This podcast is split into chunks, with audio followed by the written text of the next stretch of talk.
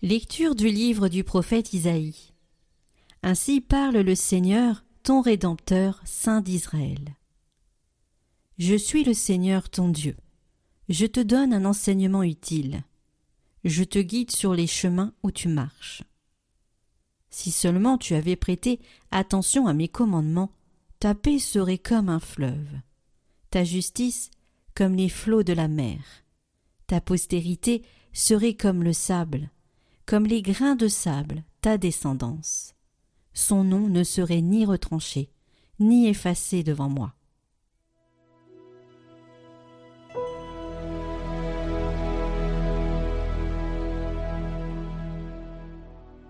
Qui marche à ta suite, Seigneur, aura la lumière de la vie.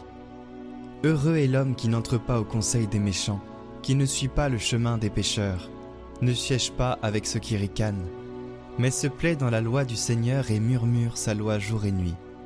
Il est comme un arbre planté près d'un ruisseau, qui donne du fruit en son temps, et jamais son feuillage ne meurt. Tout ce qu'il entreprend réussira, tel n'est pas le sort des méchants. Mais ils sont comme la paille, balayé par le vent. Le Seigneur connaît le chemin des justes, mais le chemin des méchants se perdra.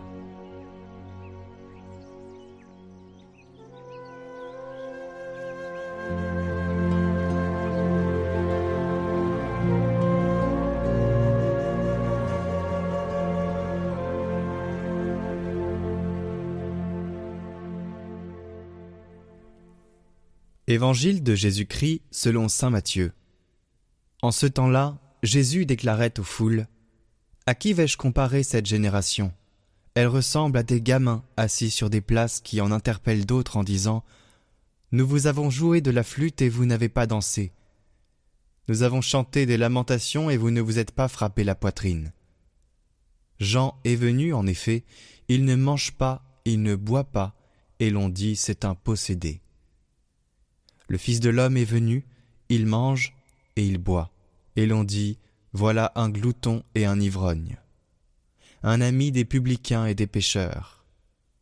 Mais la sagesse de Dieu a été reconnue juste à travers ce qu'elle fait.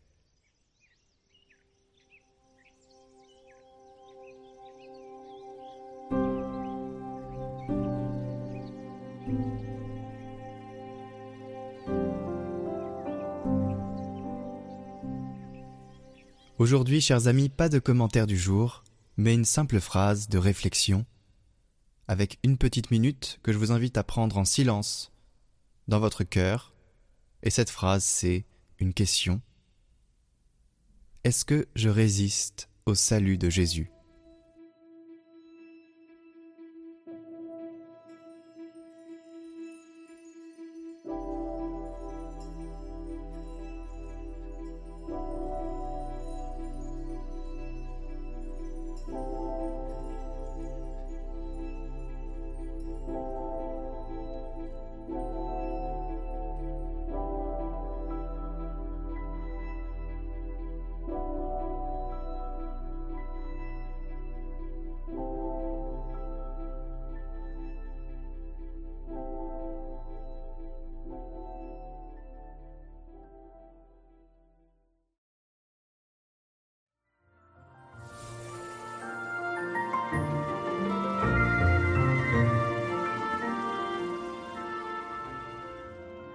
Bonjour, je suis euh, monseigneur Marc Hayet, évêque de Bayonne-l'Escarioleron depuis 15 euh, ans dans ce beau diocèse.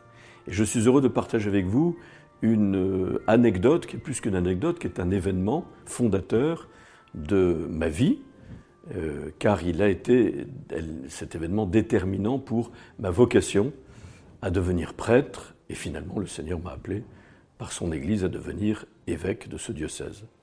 Euh, je suis né dans une famille catholique pratiquante, baptisé à 5 jours, première communion à 7 ans, confirmation à 10 ans, puis profession de foi à 12 ans. Nous étions installés à Rennes, je suis le quatrième de cinq enfants, et euh, j'étais en sixième.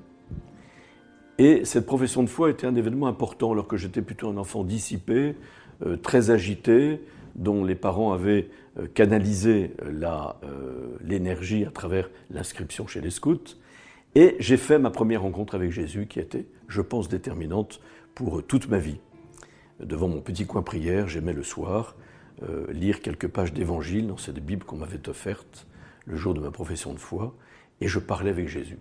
Et j'ai senti très fort dans mon cœur que Jésus voulait que je devienne son ami, et même que je devienne prêtre. Et je l'ai même écrit sur un petit papier que j'ai plié, caché dans un livre, et dont je n'ai parlé à personne. C'était mon secret avec Jésus.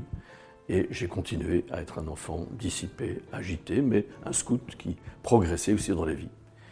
En 1970, j'avais 13 ans, nous sommes partis à Paris, nous avons déménagé, j'ai fait toute ma scolarité dans l'enseignement catholique, et j'ai oublié à l'adolescence ce petit papier, cet événement si pourtant euh, important pour moi, puisque c'était ma première rencontre avec Jésus.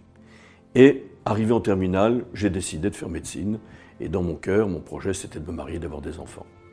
À la fin de cette première année de médecine, une maladie, hépatite virale un peu banale, qui me met au repos complet. Je peste de rester à rien faire. J'ouvre ma Bible à nouveau, que je n'ouvrais pas forcément très souvent. Je ne sais pas sur quelle parole je tombe, mais je sens être envahi par un sentiment d'amour et de paix, et je m'entends me dire au plus profond de moi-même, tu seras prêtre. Je pars, je commence cette première aventure de la communauté Saint-Martin, dont je serai prêtre par la suite, je deviens prêtre à 25 ans. Je commence mon ministère après des études de théologie à Fribourg, et un jour, je vais visiter mes parents à Paris et maman me dit Tiens, c'est drôle, j'ai fait des rangements et j'ai trouvé un papier que tu as écrit quand tu avais 12 ans. Et elle me montre ce papier qui me fait me remémorer tout ce que je vous ai dit précédemment. Je vous le lis. C'est la preuve de ma première rencontre avec Jésus, du premier appel que j'ai entendu, même si pendant l'adolescence je ne l'ai plus entendu. Mais le Seigneur, lui, a été fidèle et il est resté fidèle aujourd'hui.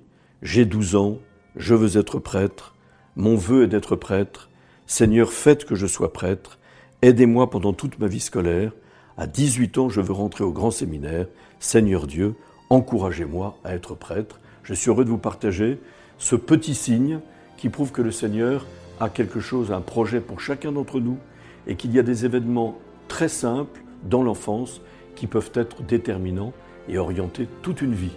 Alors je vous souhaite un bon avant à l'écoute de la parole du Seigneur et un joyeux Noël.